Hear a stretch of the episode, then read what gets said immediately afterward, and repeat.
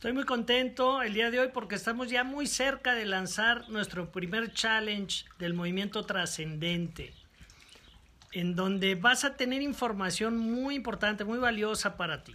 Te quiero compartir una anécdota que escuché esta semana. Un, transeúnte iba paseando eh, o iba caminando con una taza que contenía café, cuando de repente choca con otra persona para cuando llega este a su trabajo, llega todo manchado de la ropa de café. Y le pregunta a una persona, ¿qué te pasó?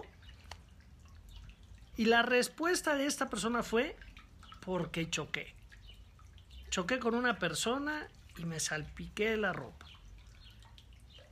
La realidad no es esa, la realidad es, o la respuesta es, que llega manchado de café porque su taza contenía café.